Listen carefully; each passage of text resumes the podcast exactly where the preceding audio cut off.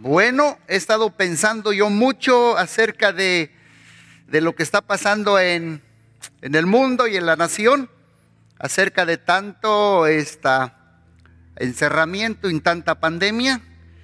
Y veo que desde el confinamiento, en español le llamamos confinamiento, o sea, cuarentena, se extrañan mucho los abrazos y se extrañan mucho los saludos.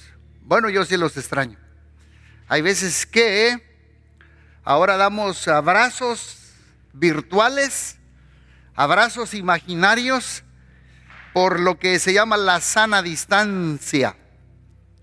Y pensamos que por unos momentos, yo pienso y quiero invitarlos a pensar a todos aquellos que tienen padres en los asilos de ancianos, en nursery home, no pueden entrar a verlos sino los ven por las ventanas y los ven de retiradito. Aún los que tienen padres en los hospitales no los pueden ni tocar, ni saludar, ni abrazar, por lo del confinamiento. Otros lo tienen lejos de este país, a millas y millas de retirados, y muchos de ellos están enfermos, y no les podemos dar un abrazo, y no les podemos dar un saludo y otros están luchando con el encierramiento, el confinamiento, sin poder reunirse, ni mucho menos abrazarse. Hoy en día nos están diciendo que también en el Thanksgiving, que tengamos mucho cuidado. Bueno, por eso quiero hablarles de el abrazo rescate.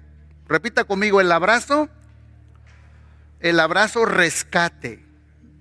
Hace tiempo yo leí que la ciencia y la medicina ha comprobado que cuando uno abraza a otra persona, se le baja la presión arterial. También la ciencia ha comprobado y la medicina que cuando uno abraza, se libera una hormona, hormona llamada oxitocina. La oxitocina ayuda a nivelar los niveles de cortisol y adrenalina, provocadores de ataques de pánico, excesos de ansiedad, etcétera, etcétera, que son las hormonas del estrés. Entonces, cuando uno abraza, la oxitocina aumenta, a estas dos hormonas del estrés se calman, porque el abrazo y el toque y el saludo hidrata la piel, desarrolla confianza, el sistema inmunológico se fortalece, se gana más confianza, fortalece a los niños en su autoestima, libera la serotonina y la dopamina. ¿Qué son esos, pastor? Bueno, son dos hormonas que nos producen una sensación de sedante y refrigerio para estar en un good mood en un buen estado de ánimo. Así es que los abrazos nos ayudan tanto físicamente como emocionalmente. Por eso quiero hablar de esto. Una vida sin abrazos nunca se compara a lo que se hace cotidianamente.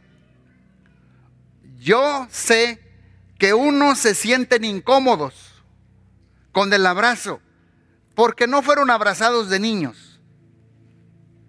¿Cuántos de ustedes crecieron en un hogar donde pues su papá o su mamá no, no fueron de mucho toque? Pero no les estamos tirando la culpa, sino es que ellos también no los abrazaron mucho. O sea que yo sé que algunos por eso se sienten incómodos porque no recibieron el abrazo. Pero ¿cuántos creen que se puede aprender a abrazar? ¿Cuántos creen? Y quiero decir, y que a otros les provoca recuerdos de malas experiencias por traumas de abuso sexual, manoseo indebido, abrazos sucios y otros solo fueron abrazados cuando el padre estaba borracho y con el aliento alcohol. Por eso quiero abrazar, hablar del abrazo. Otros solo recibían el toque, pero en forma de cachetadas, pellizcos, trompadas, manotazos, abuso físico y patadas. Y yo he visto que en estas crisis de distanciamiento social y de confinamiento, de lacking y de no tocar, por eso comunidad cristiana, valoremos el abrazo, valoremos el toque. ¿Cuánto lo van a valorar el abrazo? Si usted ve esas niñas, no sé si ahí está la fotografía en el, en, el screen, si usted ve esas niñas, quiero decirles algo de estas dos niñas gemelas. En el año 1995 nacieron estas dos gemelitas. ¿Cuántos recuerdan? 1995. Estas dos gemelitas nacieron. Una se llama, a ver si lo puedo pronunciar, Kiri Jackson. Y la más pequeña, Braille. Pero tenían un problema. Las dos nacieron 12 semanas prematuras en 1995. Y entonces como nacieron prematuras, las pusieron en diferentes incubadoras a las dos.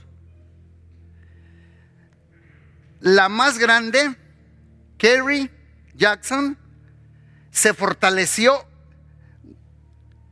ganando peso. Braille no ganaba peso y comenzó a tener problemas de su respiración y el nivel de su sangre comenzó a bajar. Braille cada día se ponía peor y se ahogaba al respirar. Entonces una enfermera, los padres ya estaban preparándose porque pensaban que pues la niña no iba a sobrevivir. Braille. Y una enfermera que las estaba atendiendo Gailey, había leído que en Europa había un método, pero en Estados Unidos todavía no, un método europeo, y pidió permiso a la familia de ponerlas a las dos juntas en la misma incubadora. Y había leído que juntas se pasarían calor humano, hug, touch, closeness, bounding, connection, toque, abrazo. Entonces le dijeron que claro. Y cuando las pusieron juntas, Brayley, la más chiquita, la que ya casi no tenía esperanzas de sobrevivir, tomó sus esfuerzos lo más que pudo, lo más que pudo ella y se pegó a su hermanita gemela. Y su corazón se comenzó a estabilizarse. Sus niveles de oxígeno en la sangre subieron gracias al calor humano de su hermanita y el abrazo rescate de su hermana la mayor. El abrazo cambió la ciencia y los periódicos le llamaron a este el abrazo rescate el abrazo rescate. Por eso quiero hablar de esto. La psicología, los psicólogos dicen que los niños necesitan de 7 a 8 abrazos o toques daily significativos. De 7 a 8 toques. Los padres judíos lo sabían muy bien. Por eso, mira lo que dice de Jesús. Cierto día algunos padres llevaron a sus niños a Jesús para que Él los tocara y los bendijera. Pero cuando los discípulos vieron esto, regañaron a los padres por haberlos molestado a Jesús. Usted sabe ya después que Jesús se indignó. Después le explico por qué se enojaron los discípulos, pero no me quiero desviar del tema.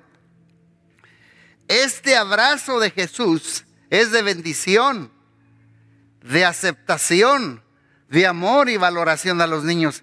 Un niño de nosotros aquí o de fuera sabe bien cuando alguien tiene malas intenciones.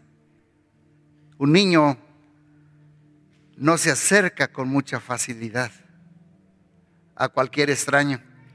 Y por eso a mí me nació predicarles hoy esto, porque están hablando otra vuelta del lacking, del encierramiento. Y con estos confinamientos, los que están en su casa, por favor, de la manera más atenta, abrácense, abrace a sus niños, abrace a su esposo y a su esposa y bendíganlos. Porque veo yo como pastor mucha desnutrición emocional, mucho abandono emocional. Un niño de cinco años, a mí me tocó aconsejar hace mucho tiempo a sus padres, ya tenía cinco años y se orinaba en, en, su, en sus pantaloncitos y en su ropita y la mamá le pegaba, siempre le, lo, lo golpeaba. Y un día lo dejaron con una niñera y la niñera le preguntó al niño a su edad que por qué lo hacía. Y el niño le dijo, es porque es la única forma que mi mamá me toca. Entonces, como la mamá no lo abrazaba mucho, no lo tocaba mucho, él a propósito se orinaba para que su mamá lo tocara. ¿Sabía usted que el ser humano al momento de nacer y mínimo un año no nace caminando? Vea un potrillo, una cebrita, un burrito, un bufalito. En menos de 24 horas ya están listos para caminar. ¿Cierto o no cierto? Estoy hablando una plática entre familia. Pero un bebé por un año no puede caminar. Por un año está conectado con su mamá en su pecho, recibiendo toque y abrazo. Dicen, los vas a embrasilar.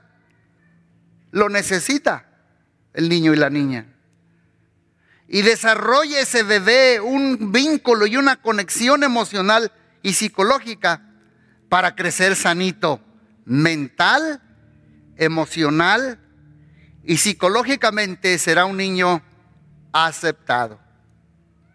También por eso Jesús no nomás abrazaba a los niños, Jesús abrazaba y tocaba a los enfermos. Jesús tocaba a los enfermos y los enfermos eran sanados. O sea que Jesús daba un abrazo, aparte de bendición y de aceptación, daba un abrazo de sanidad. Jesús en la Biblia, usted lo sabe mejor que yo, ha leído la Biblia, abrazó leprosos, ciegos, paralíticos, sordos, muertos y muchos enfermos. Por eso Mateo capítulo 8, verso 14 y 15 dice que cuando Jesús llegó a la casa de Pedro, la suegra de Pedro estaba enferma en la casma con mucha fiebre. Dicen que el COVID produce mucha fiebre. Vamos a orar por todas estas personas que están sufriendo del COVID. Dice que la suegra de Pedro tenía mucha fiebre Jesús le tocó la mano, el toque otra vez. Y la fiebre, ¿qué pasó con la fiebre? Se fue. Entonces ella se levantó y le preparó unos chiles rellenos y unas enchiladas potosinas. Ah, no notaba a Luis Potosí todavía. Pero le preparó un aporreadillo unos huevitos con chile. Ese es nuestro Jesús. Jesús abraza y toca a los niños para bendecirlos y darles aceptación y valoración. Y también Jesús toca a los enfermos. Miren lo que dice Marcos 3:10. Y ese día sanó a tanta gente, digan conmigo, a tanta gente. Era mucha gente era un montón. Bueno, para que me entienda, era un friego. Era un friego de gente. Sanó, no a poquita, a mucha gente que todos los enfermos empujaban hacia adelante para poder abrazarlo y tocarlo. Jesús se dedicó a sanar los enfermos y a pelear contra el mal. ¿Cuántos creen? Por eso yo creo que fuera de Jesús no hay verdadera sanidad. Yo tengo un mensaje que le puse el antimal.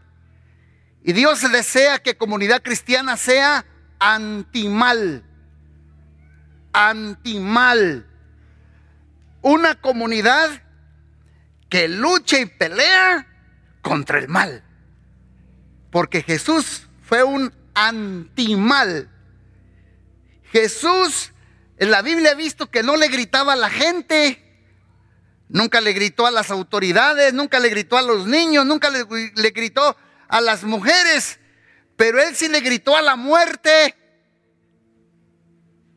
La única vez que él gritó, pero con un grito de, victoria y de júbilo y de coraje, fue cuando dijo, consumado es.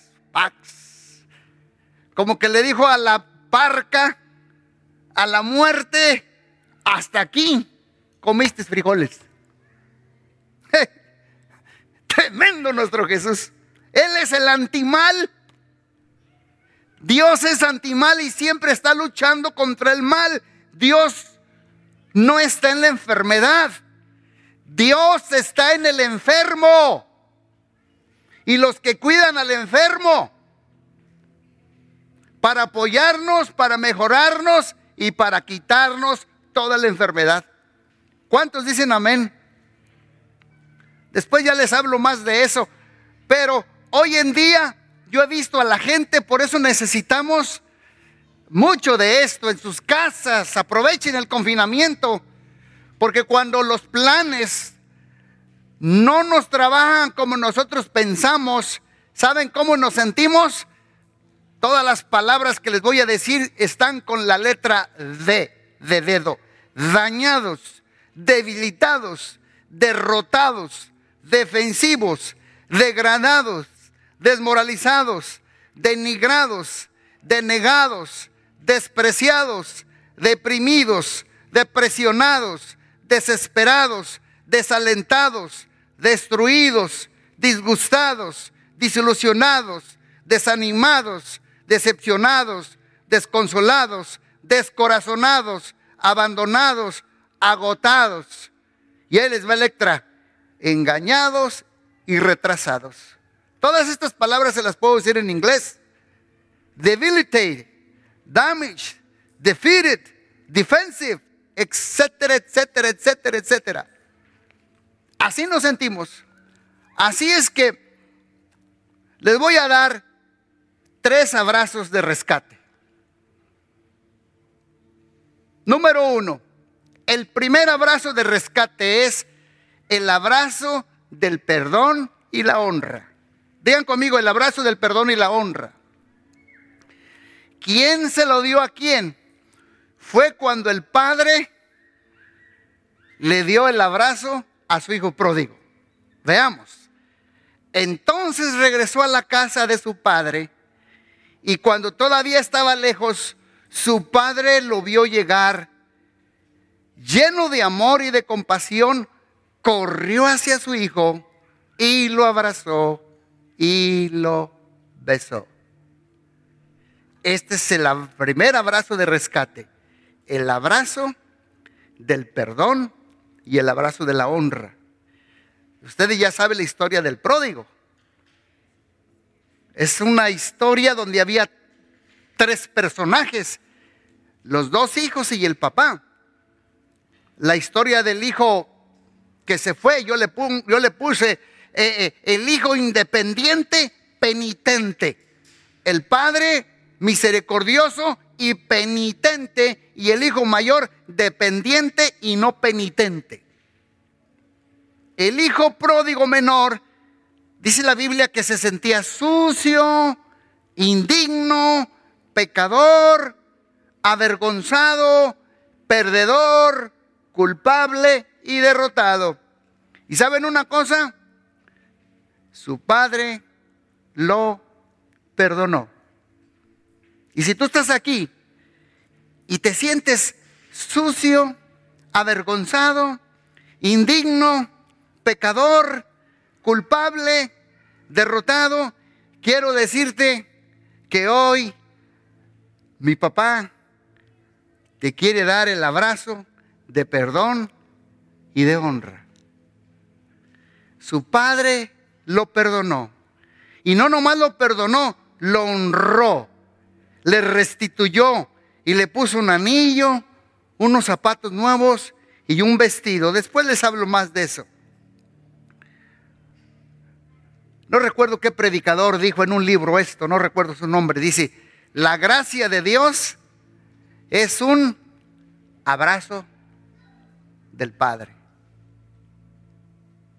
¿Y saben una cosa?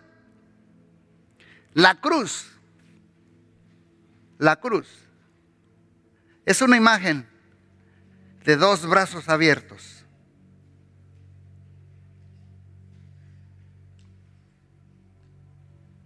que están aquí para abrazarse. Esa es la cruz. Como el padre del pródigo. Es una imagen de dos brazos abiertos.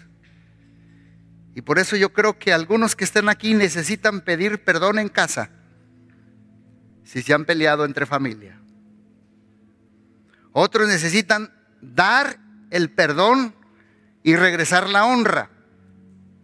Entre esposos, entre hijos, entre padres, entre hermanos, entre familiares, entre empleados y entre jefes y empleados. Regale el abrazo de rescate, el abrazo del perdón y la honra. Es un abrazo de rescate y vamos a rescatar el abrazo del perdonar a los demás y darles la honra. Sobre todo, padres con hijos, madres con hijas, cónyuges, familiares. Regalen el abrazo en este confinamiento en vez de estarse peleando.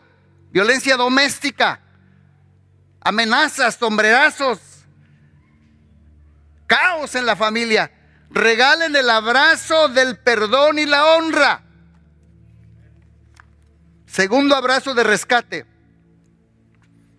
El abrazo de arrepentimiento y de paz. Y aquí vemos otros dos, otros dos gemelos.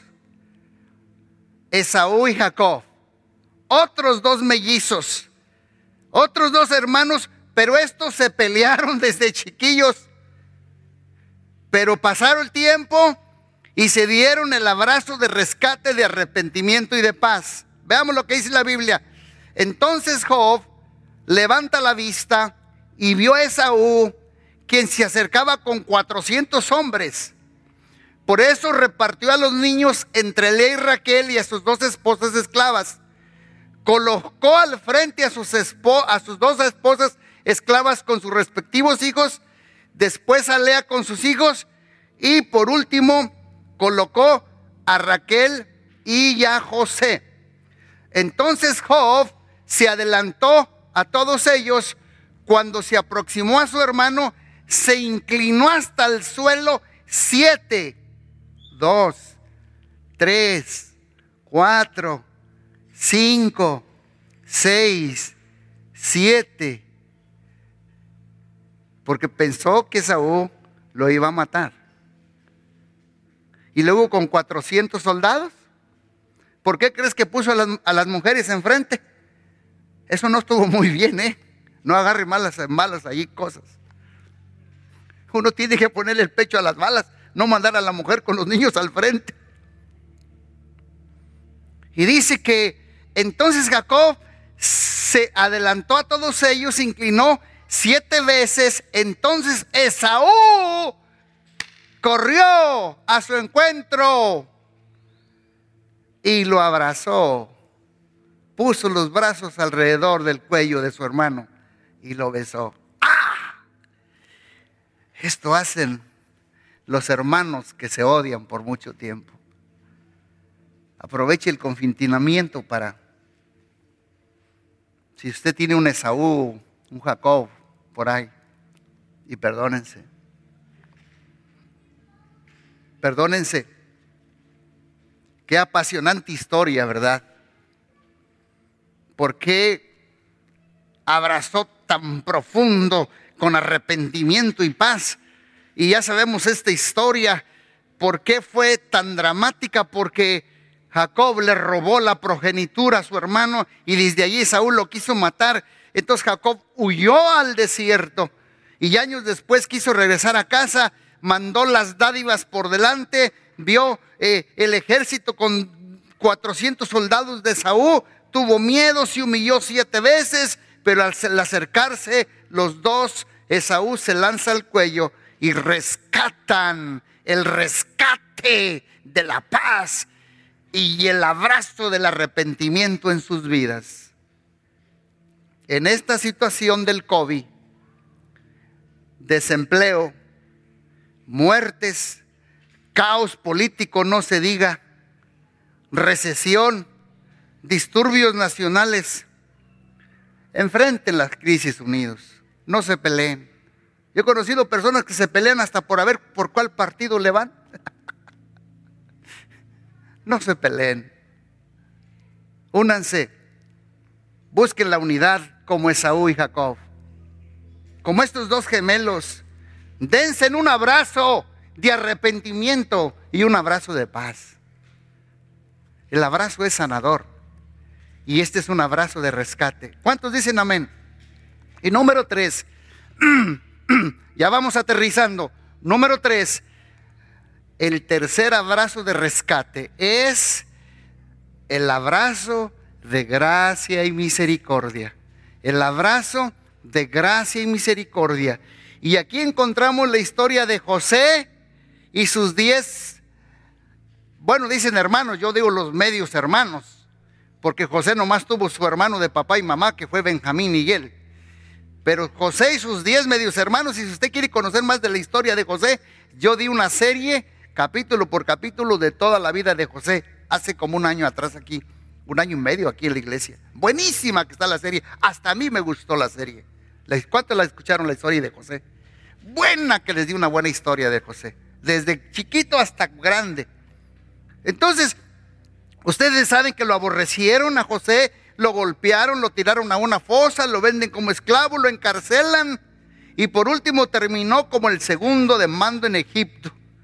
José se casa, tiene un hijo, se va a un país extranjero, pero viene una hambruna y sus hermanos van en busca de comida a otro país extranjero sin saber que el mero, mero chipocludo era José.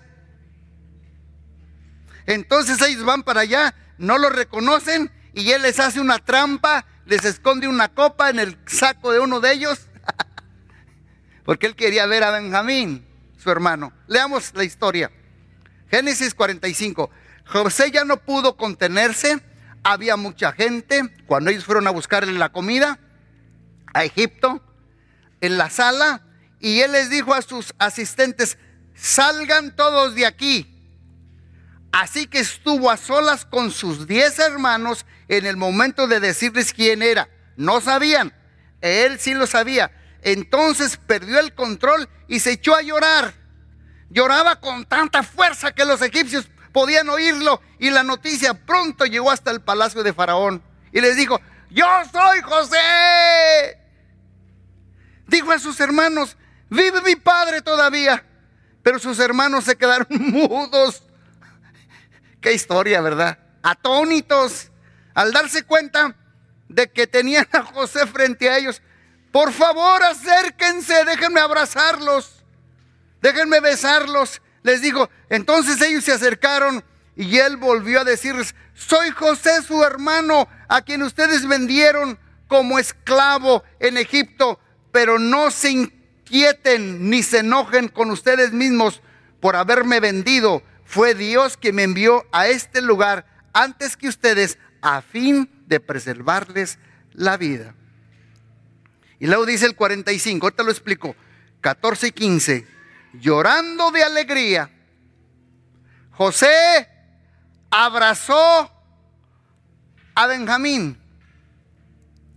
Y Benjamín hizo lo mismo. Luego José besó a cada uno de sus diez hermanos y lloró sobre ellos. Se los abrazado, lloró sobre ellos. Después, dice la Biblia, comenzaron a hablar libremente. Escuche, ve la historia. José dio diez, once abrazos. José. Uno lo abrazaba, lloraba, lo dejaba. Lo abrazaba, lo besaba y lloraba y lo dejaba. Lo abrazaba, lo besaba, lloraba y lo dejaba. Lo abrazaba, lo besaba y lo dejaba. Lo abrazaba de gracia y de misericordia. Este es el abrazo de gracia y de misericordia que hacen los que están cerca de Dios, como José. José tenía muchas cosas para poderse vengar, pero José no lo hizo. Hay personas que nunca nos van a pedir perdón, personas que nos lastimaron así como a José, pero José se atrevió a dar el primer paso y aplicar la gracia y la misericordia a cada uno. Yo les invito a que extendamos en esta cuarentena un abrazo y rescatemos con el abrazo de la gracia y la misericordia a los demás. Yo los invito a cada uno de ustedes. Dice la Biblia que años después se murió el padre de José, Jacob, y entonces sus hermanos tuvieron miedo. Vamos a leerlo. Génesis 50. Después de haber enterrado a Jacob, el papá de todos, José regresó a Egipto después de años con sus hermanos y todos los que lo habían acompañado en, al entierro de su padre. Pero ahora que su padre había muerto, los hermanos de José tuvieron cuchi cuchi. Les hacía así. Tuvieron temor y le decían, Ahora José mostrará su enojo y se vengará por todo el mal que le hicimos. Entonces enviaron a José un mensaje que decía, ¿por qué no fueron? Tenían miedo. Les mandaron hasta un mensajero. Antes de morir tu, tu padre nos mandó que te dijésemos, ahí ponen por encima al papá para que no les, pensando que José les iba, les iba a hacer, a tomar una venganza por favor, perdona a tus hermanos, dice mi papá antes de morir, por el gran mal que te hicimos, por el pecado de haberte tratado con tanta crueldad. Por eso nosotros los siervos del Dios de tu Padre te suplicamos que perdones nuestro pecado. Cuando José recibió el mensaje, perdió el control y comenzó a llorar. ¡Wow! ¡Qué abrazo de misericordia y amor de la vida de José! Yo quisiera tener un corazón así. Para cuando alguien te hace algo, tengas como la piel de cocodrilo. O de armadillo. O plumas de pato para que se me resbalen. Y Génesis 50, 18 al 21. Génesis 50. Dice, entonces sus hermanos llegaron y se arrojaron al suelo delante de José. Arrepentimiento. Mira, somos tus esclavos. Pero José le respondió, no me tengan miedo. ¿Acaso soy Dios para castigarlos? Ustedes se propusieron hacerme mal, pero Dios dispuso todo para el bien. Él me puso a cargo para que pudiera yo salvar muchas vidas, a muchas personas.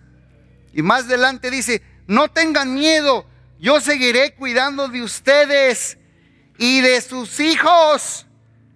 Así que hablándoles José con ternura y bondad, los consoló y los reconfortó. ¡Wow! Tercer abrazo de rescate. Es un abrazo de gracia y es un abrazo de misericordia.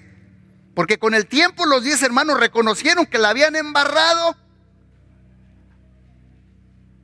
Con el tiempo pero no es en tu tiempo. No esperes que es en tu tiempo los que te hicieron mal. Es en el tiempo de Dios. Deja a Dios que haga el tiempo. Y si no está bien,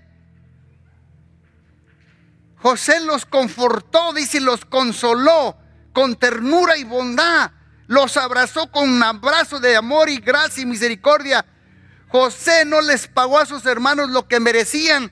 Al contrario, les dijo, yo cuidaré por ustedes y por sus hijos. Qué abrazo de amor y misericordia. ¿Por qué tuvo José esta gracia y misericordia? Ante el dolor emocional ajeno. Una vez yo recuerdo la historia de Napoleón. Napoleón un día condenó, fíjense, a un soldado, a un soldado de guardia que, se, que, lo puso a, a que vigilara durante la noche a su soldado de guardia en turno. ¿Y qué creen que pasó con el soldado de él? Se quedó dormido. Entonces Napoleón lo condenó a muerte por quedarse dormido en su turno de guardia. Lo condenó a que se muriera. La esposa del soldado escuchó y vino con Napoleón y le pidió que lo perdonara a su esposo. Miren lo que dijo Napoleón, señora, yo no puedo ser injusto porque puse en peligro la vida de los soldados. Yo no puedo ser injusto, tengo que hacer justicia porque tu esposo puso la vida de los soldados. Y miren la respuesta de la señora, de la esposa del soldado. Sí, emperador, yo reconozco que mi esposo es culpable y no le vengo a pedir justicia, le vengo a pedir misericordia. Y Napoleón le perdonó la vida al soldado. ¿Sabes por qué? Porque la misericordia es extender el perdón antes que nosotros ejecutemos el juicio. Misericordia es extender el perdón antes que tú y yo ejecutemos el juicio. Y saben que una cosa, Así es nuestro Padre Celestial. Con cada uno de nosotros no, no nos da lo que merecemos, sino Él nos da su amor. O sea que tenemos que poner en práctica estos brazos rescatadores, porque cuando tú eres justo, estás cumpliendo tu deber. Es que la Biblia dice que la Biblia es, es que yo soy justo, estás cumpliendo tu deber. Pero cuando tú eres misericordioso, estás prolongando un perdón que no merece esa persona. Y saber por qué, ¿sabes por qué? Porque al recibir la misericordia, esa persona se ajusta. Al recibir la misericordia, se ajusta. Yo no puedo hacer justicia si primero no he recibido misericordia. La misericordia no es de nosotros, es de Dios no es nata del ser humano. Si soy duro, si soy recio, si soy si castigo, si condeno y siempre busco el castigo, es porque no estoy lleno de Dios. José con abrazo de gracia y misericordia sintió dolor, sintió compasión, sintió sensibilidad, pesadumbre de sus diez hermanos. Por eso yo he aprendido que antes que la justicia el martillo y el hacha caiga sobre alguien, la misericordia antes es primero de que caiga el juicio. Porque la misericordia de Dios triunfa sobre el juicio. Así que por esa razón, hermanos de comunidad cristiana, familia, resuelvan los conflictos, hagan las paces, no esperen al último. Aprovechen el tiempo de confinamiento. Regalen un abrazo de bendición, bendiciendo a otros. Regalen un abrazo sanador. Oren por los enfermos. La palabra, la, palabra diferente a un enfermo es shalom. Shalom significa paz, bienestar. Cuando uno ora por un enfermo es decir shalom, paz, bienestar. Y los tres abrazos de rescate hay que aplicarlos. El abrazo del perdón y la honra. El abrazo de arrepentimiento y paz y el abrazo de la gracia y misericordia. Tal vez alguien aquí está en esta mañana o me está escuchando y dice, yo no tengo a alguien cerca de mí en la casa, pastor, porque yo he conocido personas que están aquí sentadas, que viven solos. Dice, yo no tengo a alguien, una esposa, un esposo, no tengo un hijo, una hija. Están todos muy lejos. Yo quiero decirles que Dios te abraza. Dios quiere abrazarte este domingo. Se llama el abrazo de Abba Padre. Mira lo que Dios dice. El Dios eterno es tu refugio y sus brazos eternos te sostienen. Él quita al enemigo de tu paso y grita, destruyelo. Ah, repita conmigo esta escritura. Repita conmigo. El Dios eterno es mi refugio y sus brazos externos me sostienen. Una vez más, el Dios eterno es mi refugio y sus brazos eternos me sostienen. Una vez más, el Dios eterno es mi refugio y sus brazos eternos me sostienen.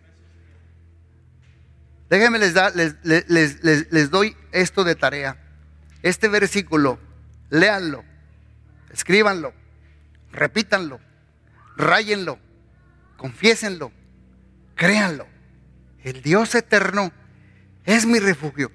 Sus brazos eternos, el abrazo de papá, me sostienen. Yo quiero que hoy cada uno de nosotros reciba el abrazo de rescate, el abrazo de Abba Padre, el abrazo de paz, el abrazo de perdón, el abrazo de honra, el abrazo de misericordia y el abrazo de gracia. Y también aquellos que nos están viendo o que están aquí por primera vez, que reciban el abrazo del arrepentimiento, que solamente Dios nos puede dar. ¿Cuántos creen que Dios anhela revelarte su, su, su abrazo poderoso? Mira, mira lo que dice aquí Juan 12:38. Eso era precisamente lo que dijo Isaías, que había predicho. El Señor, eh, eh, ¿quién ha creído? Dice, ¿quién ha creído a nuestro mensaje? ¿A quién se ha revelado el Señor su brazo poderoso? Para bendecirte, para sanarte, para perdonarte, para abrazarte, para consolarte para quitar los miedos, para quitar tu incertidumbre, para que puedas dormir bien en la noche. Dios anhela revelarte su abrazo poderoso. Dios, Dios, dice, ¿a quién ha revelado el Señor su brazo poderoso? ¿A quién? Por eso dice Juan 6:37, sin embargo, lo que el Padre me ha dado, vendrán a mí y jamás los rechazaré. Dios te ama tal y como eres, no por cómo deberías de ser. Dios no está lejano, Dios está aquí presente, Dios está aquí cerca. Y Dios nos quiere, a ti y a mí, quitar las marcas emocionales de los abrazos sucios, las traumas de los abrazos del alcohol, las traumas y las memorias de los toques con golpes, con palos, con cachetadas, con quemaduras de plancha. Dios nos quiere sanar de todo eso. Así es que hoy el Espíritu Santo calentará con su calor espiritual a los pingüinos. ¿Quiénes son los pingüinos, pastor? Todos aquellos que crecieron en un hogar helado, congelado, donde nunca el papá abrazaba, ni la mamá.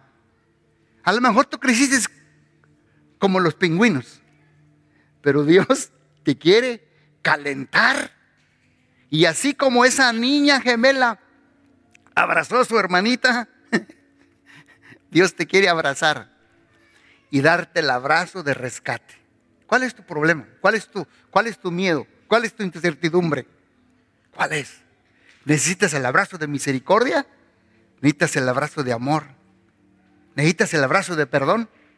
Ya no voy a hablar más, pero me acuerdo cuando, cuando regresó el pródigo, que se sentía sucio, anclín, mal. Decía, voy a regresar y empezó él a practicar unas, unas palabras que le iba a decir a su papá. Dice, voy a decirle, cuando lo vea le voy a decir, Padre, he pecado contra el cielo y contra ti. Ya no soy digno de ser llamado tu hijo.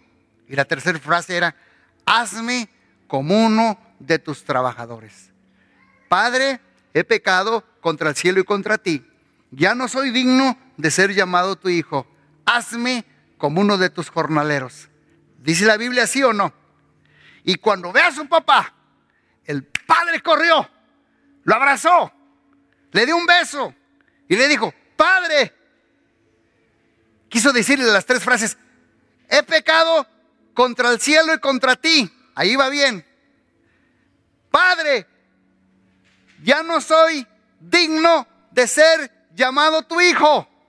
Y la tercera parte, lea la Biblia, el padre no dejó que la dijera. Hazme como uno de tus empleados. No, no, no, no, no. No lo dejó que terminara.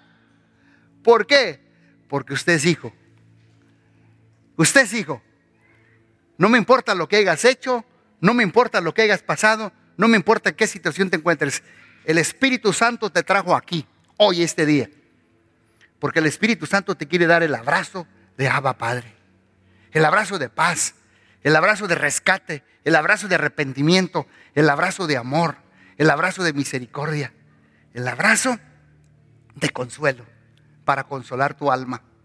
Yo, yo sentí en mi corazón cuando yo estaba eh, este, preparándome esto esta semana, que muchos de ustedes se sienten solos, están en rechazo, se sienten abandonados, perdieron un ser querido. Aunque hay personas a tu lado, a veces te sientes con una soledad por dentro. Y otros vivieron aquí con mucha incertidumbre. ¿Qué va a pasar este fin de año? ¿Qué va a pasar en enero? ¿Qué va a pasar el año que viene? Mucho desempleo, muchos restaurantes saliendo. quiero decirte es que papá, Dios, todavía está en control. Él todavía está en control. Podía pasar muchas cosas aquí, pero gracias a Dios que nuestro papá sigue controlando el mundo. ¿Cuántos dicen amén?